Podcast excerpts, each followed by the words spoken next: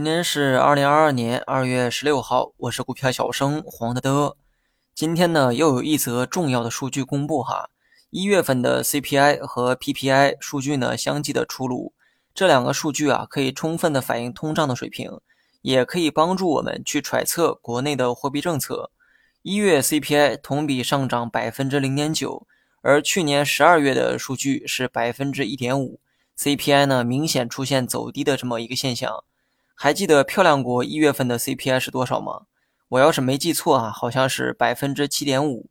CPI 越高，代表通胀水平越高，所以老美那边天天喊着要加息，而国内却反其道而行，去年末降准，今年初降息。敢这么做，就是因为国内通胀控制的比较好。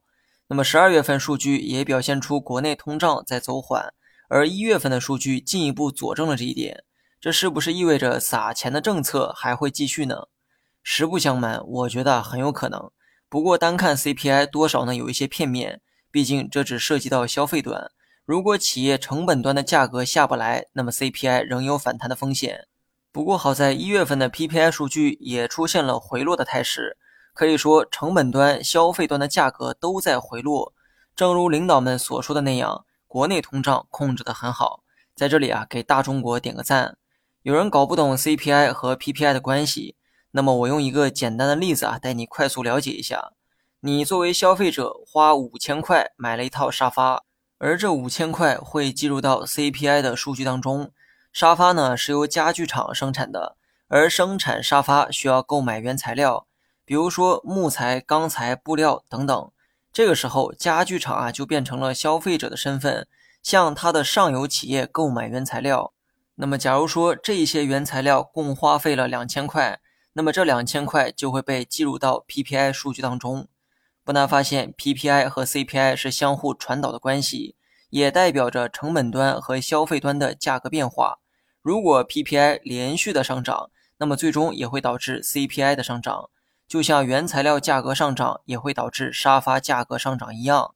那么目前无论是 CPI 还是 PPI。二者呢均有下降的一个趋势，通胀走缓和的前提下，也让货币财政有了更积极的施展空间。为什么最近这个基建板块涨得很好？因为领导们说财政要适度超前发力。那为什么能做到超前发力呢？除了经济压力大之外，另一个原因就是因为通胀得到了缓和。以上这些都是你作为投资者需要关注的东西。没有哪个大神是通过研究几根 K 线走上巅峰的。这些道理啊，懂的人呢都懂，不懂的人却还在这条路上探索。那么废话不多说，接下来啊讲一讲市场。大盘短期呢就按照横盘去看，不要太激进，也不用太悲观。从长期来看，我认为医药、新能源、半导体都是可以关注的对象。至于中途如何面对这个波动，那就是个人问题，我能帮助到的注定有限。那么短期来看，受政策帮扶的板块值得关注。比如说之前说过的金融、地产，以及刚才提到的建材、基建等等，虽然是短线较强的板块，但我还是建议大家不要追涨杀跌，见高不追，见低去买才是理智的一个做法。最后也别忘了问自己一句哈：我到底是短线客还是长线客？上面是对不同的操作周期给的一个建议，千万别拿错了药，治错了病。好了，以上是全部内容，下期同一时间再见。